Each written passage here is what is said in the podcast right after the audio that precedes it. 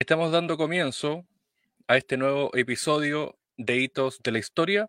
Hoy día en nuestro podcast que pueden seguir a través de las redes sociales, YouTube, Facebook, Instagram, estamos también en Spotify. Vamos a conversar sobre una figura que yo diría ha marcado prácticamente la transición política, pero que además ha venido desde mucho antes en las filas del ejército. Esta es, por así decirlo, la verdad de Juan Emilio Cheire, que está contenido en este libro. Ahí está, Para que nunca más, de Alejandro San Francisco. Son conversaciones, de hecho, con Juan Emilio Cheire, ex comandante en jefe del ejército, y que además em, viene a mostrar su mirada, su verdad a propósito de su carrera militar, pero también de su vida personal.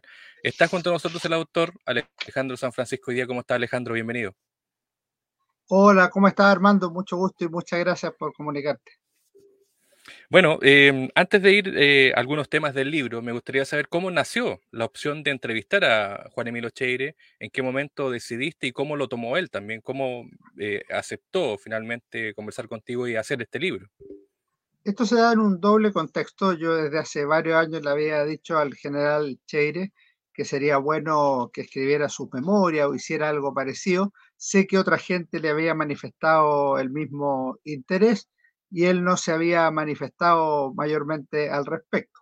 Lo segundo es que en la Universidad San Sebastián estamos desarrollando un proyecto que se llama Historia de Chile 1960-2010 para estudiar el último cuarto del Bicentenario, en el cual me ha tocado entrevistar a muchas personas de distintas tendencias políticas, eh, con liderazgo religioso y me pareció relevante entrevistar a una persona que había tenido un, liderazgo militar crucial eh, a comienzo del siglo XXI. Entonces se juntaron estas dos cosas y el 2018 conversé nuevamente con él y le planteé la necesidad de hacer una entrevista larga sobre su vida, sobre su trayectoria dentro del ejército y sobre lo que fue su eh, comandancia en jefe de la institución.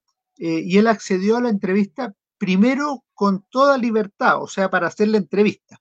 Y luego, después de que ya teníamos bastante avanzadas dichas conversaciones, eh, vimos la posibilidad de que esto se transformara en, un libro y esto se verificó durante el 2023 y felizmente fue acogido por Editorial Planeta y hoy lo podemos ver en, en librerías y, que es un libro hecho y derecho y que las personas pueden comprar, leer, consultar, regalar, como, como ocurre con los libros.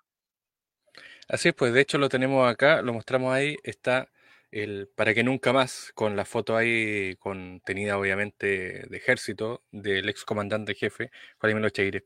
Eh, es interesante la partida del libro porque tú cuentas ahí algo que eh, poco se sabe, que es finalmente esta vida previa antes de entrar al ejército en sí de Juan Emilio Cheire, pero eh, viniendo de una familia militar, es decir, él es, eh, por así decirlo, em, esta continuación de su padre, ¿o no? Eh, más allá de que su padre parece que no quería mucho que fuera militar.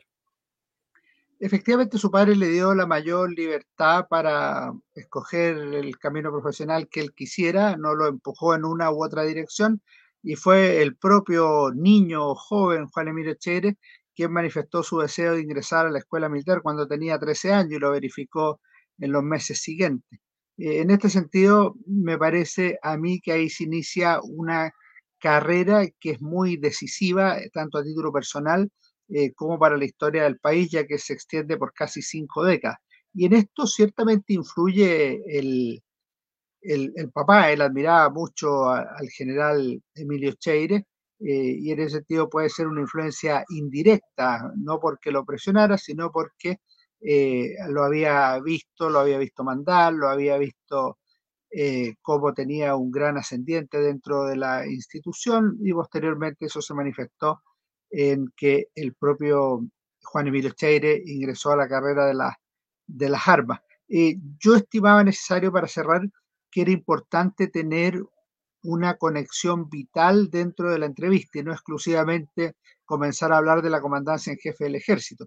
Y esto incluía el conversar sobre sus orígenes, sobre su familia, sobre sus primeros años en la institución y no solo cuando a él le correspondió liderar a la institución. Claro, y de hecho, eh, porque Juan Emilio Chele, decir, no, es, no llega a ser comandante en jefe del ejército por sí, sino que tiene una trayectoria anterior. Eh, y de hecho, tú le preguntas acá en la página 52 que esta parte previa al golpe de Estado, eh, que quizás para algunos no es, algo tan trascendental, pero sí es la visión que tenía Cheire de Allende y que tenían algunos militares. Y él lo, explicita bien eh, con temas que quizás para él no era tan fundamental, pero sí le llamaba la atención, por ejemplo, la guardia personal de Allende, esta guardia que tenía eh, poder de, fuego, etcétera, etcétera, eh, que caía, no, les caía muy bien, es decir, no, no tenía mucha llegada a eso frente a los militares en sí. Sí, los militares en 1970 tienen una actitud perfectamente constitucional, obediente, no deliberante, ajena a la intervención militar, así lo ratifica el general René Schneider durante la campaña y después de la elección del 4 de septiembre, incluso fue asesinado el general Schneider después de, eh, dicho acontecimiento. Eh, y, y, vale la pena mencionar que el ejército no se movió de esa de esa tradición, pero en la negociación del Estatuto de Garantías Democráticas o Constitucionales se explicitó que solo las Fuerzas Armadas y de Orden eh, eran organismos que podían ocupar armas. En este sentido, siempre fue una anomalía la situación del grupo de amigos personales, que era la seguridad del presidente Salvador Allende, y esto es algo que efectivamente no solo molestaba a los opositores civiles al gobierno, eh, sino también eh, generaba suspicacias en el mundo militar de que estuvieran existiendo eh, grupos paralelos armados, y esto se manifiesta, por ejemplo, en el acuerdo de la Cámara de Diputados del 22 de agosto de 1973 y en otras instancias. Eso es lo que refleja la, respuesta. ¿Cómo viste tú a, bueno, un hombre sin uniforme y otro hombre, dicen algunos? ¿Cómo lo, viste en, en las entrevistas y ¿Tuvo en algún momento él dudas, por así decirlo, de seguir con la entrevista o, tuvo dudas de contar ciertas cosas que a él le parecían como cosas que no, deberían contarse? A mí una cosa que me llama mucho la atención es que fueron muchas entrevistas durante varios años, hasta el 2023 del 2018, solo interrumpidas por la pandemia, porque todas las entrevistas fueron presenciales eh, y, y, siempre con una gran apertura. Fue una conversación muy, muy limpia, muy, muy llana en que le puede preguntar distintos temas, le puede contrapreguntar cuando tenía dudas o cuando yo tenía una interpretación distinta a lo que él estaba expresando en, su respuesta y en un caso cuando no le creía lo que me estaba diciendo, que le digo expresamente no, no le creo, no, no me convence su, explicación. Eh, y, y, en ese sentido nunca le vi duda respecto de lo que estábamos haciendo como entrevista. Sí, solo este último año, 2023, le vi la decisión de publicar el libro. O sea, los años anteriores no, el libro no estaba en la, en la, en la palestra y, se podría haber publicado o no. Eh, de lo contrario, me hubiera servido a mí como, como parte de mi investigación, pero finalmente y felizmente él tomó la decisión de que la obra fuera publicada, de manera que es útil y valiosa para, para otras personas eh, que, quieran acceder a conocer la historia del ejército, que quieran conocer la historia de Chile de los últimos 50 eh, años del Bicentenario, eh, la transición militar, la modernización del ejército y otro hito relevante en que le correspondió participar al general Juan Emilio Cheire. Estamos conversando con Alejandro San Francisco, que es parte de este trabajo, las conversaciones con Juan Emilio Cheire, para que nunca más se llama el libro. Em, viene el golpe de Estado y viene, yo diría, este hecho que lo ha marcado a Juan Emilio Cheire, que es la caravana de la muerte. De hecho, él está en, la cuarta región en ese, en ese tiempo, em, el 16 de octubre, que es esta fecha donde él queda marcado, por así decirlo, em, con la caravana de la muerte. ¿Qué pasó ahí? Eh, ¿Cómo fue también conversar. Eso no sé si nos puedes así como resumir brevemente lo que ocurre ese 16 de octubre y cómo también lo viste en la entrevista, cómo él expresó esa, esa historia que lo ha marcado profundamente. Eh, fue uno de los momentos más dolorosos y duros de la, de la entrevista. Obviamente el, caso de la caravana de la muerte, un caso muy, muy terrible y muy dramático de la, de la historia nacional, eh, en que fueron muertos más de 10 personas en el, en el norte, en este caso en La Serena, porque hubo otros lugares donde también llegó la, la caravana, eh, y se produjo cuando el teniente Cheire estaba en el regimiento Arica de, de Coquimbo, que estaba comandado por el coronel Ariosto Lapostol, eh, y fuera de, del mando del coronel y por cierto de un oficial subalterno, como era el caso de Cheire, eh, se produce eh, este, este juicio militar o, sumario, que fue el caso de la, de la caravana, y, al general Cheire le piden que vaya a dejar al diario El Día la información de lo que ha ocurrido en ese caso, o sea, que han sido ejecutadas algunas personas y que se encuentran muertas y que Ariosto Apóstol desea eh, reunirse con, su, con sus deudos. Obviamente era un caso dramático, duro, pero que había que registrar también en la, en la entrevista y como se puede apreciar ahí y en otros momentos, eh, es de los, de, de, los acontecimientos que recuerda Cheire con, mayor, con mayor dolor y que de alguna manera lo persiguen a él, al ejército y a la historia de Chile en las décadas siguientes por las razones que todos conocemos. Es interesante lo que dice Cheire en, el, en esa parte del libro, porque uno, claro, desde la perspectiva del tiempo, eh, uno podría decir, bueno, cómo no se dio cuenta o cómo no, no, reclamó o cómo no denunció el hecho, porque es un hecho que, que no ocurre directamente donde está involucrado él, sino que lo cuenta en el libro. Pero eh, quizás atraviesa su personalidad, no sé si te deja esa sensación de que atraviesa la personalidad de Chile, esta personalidad del militar también, de no cuestionar y eh, eh, aceptar las órdenes, también te lo planteo porque más adelante está el caso de, de los padres de Lederman, que también es este caso emblemático que, con el que se ha vinculado él, es donde también no hay un cuestionamiento, es decir, uno también tiene como un, cierta quizás por la época en que vivimos, pero en ese momento no, no sé si era tan, no era cuestionable, él no cuestionaba las acciones. Puede, tener que ver con la época y con otras cosas, pero, pero en la parte que le corresponde a él, eh, que es llevar el, sobre al diario, eh, él no tenía que cuestionarlo, sino que tenía que, llevarlo y, hacer eh, cumplir ese, ese cometido que, que era bastante duro y que, y que daba la información correspondiente del, caso. La, la, capacidad que tiene un teniente de 25 años tendrán que juzgarlo quienes conozcan estas cosas para detener a, un oficial delegado eh, es bastante más, eh, más baja de lo que se piensa y, efectivamente es una discusión que se ha planteado, ¿por qué no dejó el ejército en ese minuto o por qué no hizo esto o lo, o lo otro? Él en las conversaciones se manifestó eh, que el ejército era su vocación y que tenía una misión que cumplir al interior y, así quería hacerlo el resto de, su vida. Bueno, de hecho tú lo, lo, tratas, página 127 está tratado el tema de derechos humanos, eh, sobre todo los primeros años del régimen militar. Él dice, eh, o, lo, cuenta acá, dice que él, eh, hay dos temas que lo, que lo marcan también, no directamente, sino que como alguien que ve esto hecho, que la muerte de Orlando Letelier y la muerte de Carlos Prats, a quien este último él había conocido, ¿no? Claro, porque era particularmente amigo de su padre, entonces eso tiene una, una relación como más, más íntima, más, más personal, y, la muerte de Orlando Letelier es, un asesinato cometido en Washington en condiciones de gran barbaridad, poniendo una, una bomba.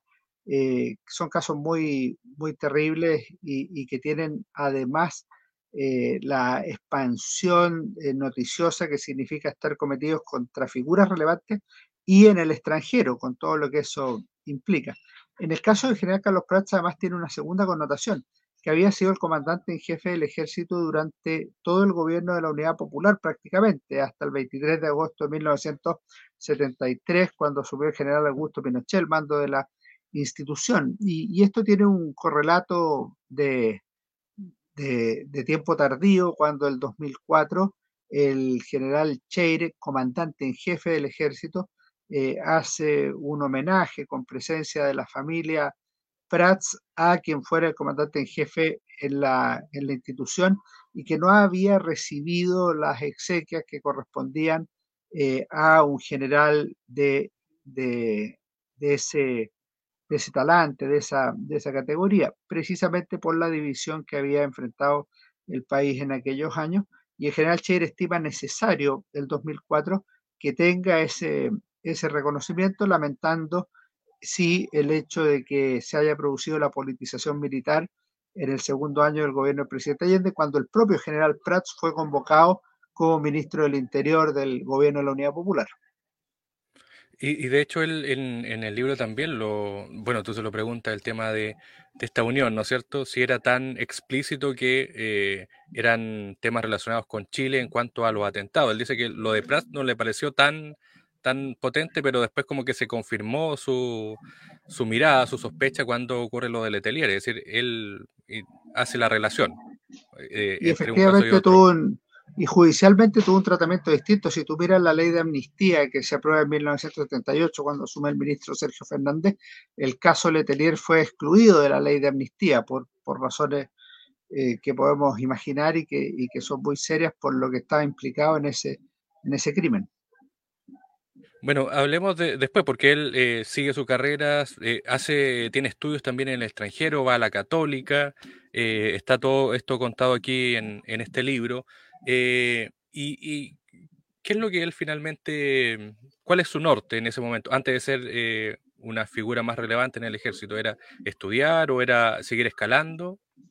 Eh, es muy buena la pregunta que tú haces, porque si, tú miras la carrera exclusivamente militar de él, o sea, lo que, lo que es la escuela militar, el mando en determinados regimientos, o la Academia de Guerra, él se distinguió siempre por ser el mejor alumno, el niño maravilla, le decían algunos, pero fue el mejor alumno de su curso en la, en la Escuela Militar y en la Academia de Guerra, lo que se llama la, la primera antigüedad, de manera que era un oficial destacado y eso se fue reflejando en las distintas destinaciones y en su posición dentro de la institución, cuando llegó a ser más tarde el general eh, o uno de los dos generales más, más jóvenes. Esa, esa condición me parece que la tenía.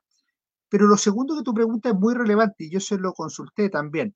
Eh, ¿Por qué estudiaba ciencia política o por qué en España estudió un doctorado en ciencia política y sociología? Me parece crucial eso porque algunos le decían que él estaba haciéndolo para proyectarse políticamente una vez que saliera del ejército. Es decir, ahí él veía un camino eh, para dar continuidad a su, puede ser interés por servir a Chile, pero ciertamente había ahí alguna inclinación política. Y la respuesta de él fue muy clara, no, el objetivo que yo tenía al incorporar la ciencia política y la sociología a mi formación era el deseo de que esto eh, retribuyera al ejército de Chile, es decir, coadyuvara a la profesionalización, a la situación en que se encontraba el ejército en el fin del siglo XX, comienzos del siglo XXI.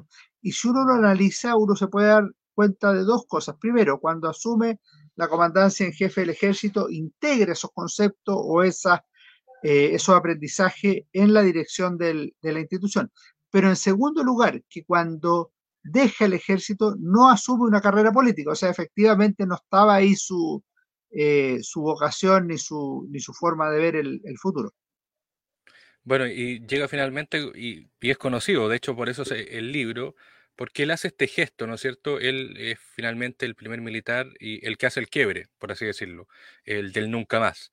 Em, ¿cuánto, ¿Cuál fue el costo que pagó Chaire por eso? Porque finalmente no es eh, desde dentro de la fila decirle a los mismos militares con los que él compartió, oye, estos fueron violaciones de los derechos humanos, aquí hay responsabilidad, etcétera, etcétera. Eh, también hacerle un homenaje al excomandante en jefe eh, Carlos Prat, que también tenía una visión distinta a, la de sus líderes, por así decirlo, en ese momento. ¿Cuál fue el costo que pagó Cheire con eso? Sí, lo primero es que hay un, hay un costo que, está asociado a la, a, la mala, a la mala lectura o a la no lectura eh, que hay en, que, se da en Chile, eh, que es la siguiente. si uno lee el texto, él dice, nunca más una clase política que fue incapaz de controlar la crisis, nunca más a los sectores que nos incitaron o avalaron oficialmente nuestro actuar, nunca más excesos, crímenes.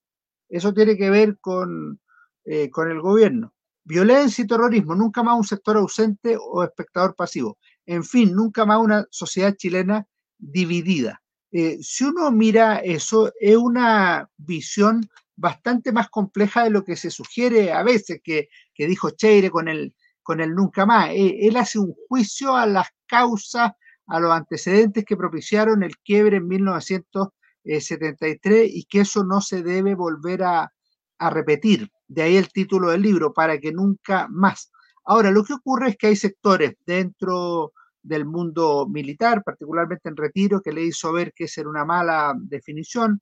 También en sectores afines políticamente al, al gobierno del general Pinochet, eh, dicen que el general Cheire estaría traicionando o estaría dejando la herencia del gobierno militar y cosas por el estilo. Efectivamente, ese es un costo que, que debió, debió enfrentar o, o, debió, o debió pagar, eh, eh, pero él dice que él no traicionó a nadie, dice que lo que hizo era lo que correspondía a, a, la labor que él tenía en el ejército, que esa no fue una decisión personal, sino que se tomó eh, en conjunto con los demás oficiales del, del ejército, es decir, eh, es una decisión profundamente meditada. Entonces, por ahí yo creo que, que tiene la, la solución. Estamos conversando con Alejandro San Francisco sobre este libro, Editorial Planeta. Ahí está, para que nunca más. Conversaciones con Juan Emilio Cheire. Por último, Alejandro, me queda consultarte por la actualidad. Es decir, Cheire también ha pasado por un momento difícil judicialmente. Eh, pero, ¿cuál es la, mirada que tienes tú sobre el, hombre? Más que, por así decirlo, no, no quiero hablar del tema judicial, sino sobre este hombre que trata, o en la mayoría del libro, trata, como así decirlo, oye, esto es como algo que había que hacer, por ejemplo, en el Nunca Más o otras cosas. ¿Qué, qué te parece? ¿Cómo ha terminado? No sé si terminado, disculpa la Yo, palabra, pero sí, sí, ¿cómo ha estado sí actualmente los últimos años? Sí, si te fijaste, el libro termina con un estudio mío, que es un epílogo, el general Cheire del ejército a la, a la historia, eh, que yo eh, escribo sobre el tema como historiador. Eh, yo lo primero que digo es que hay un balance abierto, o sea que, que efectivamente hoy día es muy temprano para zanjar el tema de, del general Cheire eh, y, yo creo que eh, lo primero que debiéramos tener en cuenta es que hay que darle al tiempo su, maduración. Pero, dicho eso, eh, yo llegué a la convicción de que el general Cheire, cuando toma la decisión de nunca más o, de asumir otro tipo de, responsabilidad y de, y de, resoluciones durante la comandancia en jefe del ejército, lo hace sin consideraciones dobles, lo hace por una convicción personal de que es lo mejor para el ejército. Y con prescindencia de lo que podamos pensar tú, yo o terceros en el mundo político, en el mundo militar, si tú miras lo que ha ocurrido en estos 20 años después de, del nunca más o de la comandancia en jefe del ejército del general Cheire, no hay ni en el mundo militar, ni en los sectores políticos que fueron afines al gobierno militar, no hay grupos que estén diciendo que hay que revertir lo que fue la posición del general Cheire al interior del ejército. No hay sectores relevantes que digan eso que hizo Cheire, ahora hay que dejarlo de lado y hay que volver a una posición anterior. Por ejemplo, en el tema de que el ejército no es heredero político de ningún gobierno. No hay hoy día un sector dentro de la sociedad que diga falso, debemos promover que el ejército debe ser heredero político del gobierno de las Fuerzas Armadas entre 1973 y 1990. Eh, y eso tiene algún significado y tiene consecuencias históricas que yo creo que vale la pena sopesar en su justo mérito. Bueno, eh, Alejandro, eh, está el libro, obviamente, este, eh, para que nunca más, pero eh, tú lo decías, no sé si estás en eso ahora aún, el tema de ir recopilando todos estos testimonios para hacer este análisis de los últimos 50 años. ¿Estás en eso o hay algo más que estás trabajando, aparte Estoy obviamente de académico? Tengo algunas entrevistas ya terminadas o eh, una terminada y muy bonita que la hice con Renán Fuentealba, siete veces presidente de la democracia cristiana, que murió de 104 años, eh, que nos hicimos amigos en la entrevista, yo lo iba a ver a La Serena, ya lo entrevistaba, eh, y, y, la verdad es que es una pena, pero por razones de edad evidente que iba a fallecer probablemente dentro muy, de muy poco. Yo ya doy gracias a Dios haberlo tenido tanto tiempo y haberlo podido entrevistar. Me gustaría que ese libro se publicara el próximo año eh, he tenido la posibilidad de entrevistar a otras figuras relevantes del mundo público, como Gabriel Salazar, historiador, eh, historiador popular, eh, Sergio Vitar, ministro del presidente Allende, el presidente Ricardo Lago y la presidenta Bachelet, Pablo Rodríguez, el principal líder nacionalista de los últimos 50 años, eh, al cardenal Medina en su momento, lo, lo, pude entrevistar en algunas ocasiones. Entonces, esa es una de las cosas atractivas que tiene la historia reciente de Chile. Eh, a mí me habría encantado entrevistar a José Manuel Balmaceda, por ejemplo, me habría encantado entrevistar a Arturo Alessandri Palma. Por razones cronológicas eso fue imposible. Entonces, en el presente, yo trato de cumplir la tarea de historiador eh, a través de la consulta de, fuentes, de documentos, de discursos, de prensa, eh, de diarios, de revistas y de otras fuentes relevantes en archivos, pero yo le tengo un especial cariño a la posibilidad de conversar con actores políticos relevantes, el dirigente empresarial Orlando Sáenz y así sucesivamente. Entonces, yo primero, eh, muy agradecido de estas tareas que he hecho, espero que algunas se recojan después en, forma de libro eh, y espero también iniciar pronto otras entrevistas eh, que considero que pueden ser valiosas, valiosas para mi investigación por una parte eh, y la investigación del proyecto Historia de Chile 1960-2010 de la Universidad de San Sebastián, pero también valiosas para la sociedad si se ponen en forma de libro a disposición del público. Así es, pues. Bueno, y vamos a estar atentos también a las publicaciones. Ahí está, para que nunca más, de Editorial Planeta. Alejandro San Francisco es académico de la Universidad de San Sebastián y eh, obviamente también doctor en Historia de la Universidad de Oxford. Eh, Alejandro, un abrazo, gracias por el tiempo y bueno, éxito también con el libro. Te agradezco a ti y muchas gracias por tu profunda lectura del, del libro.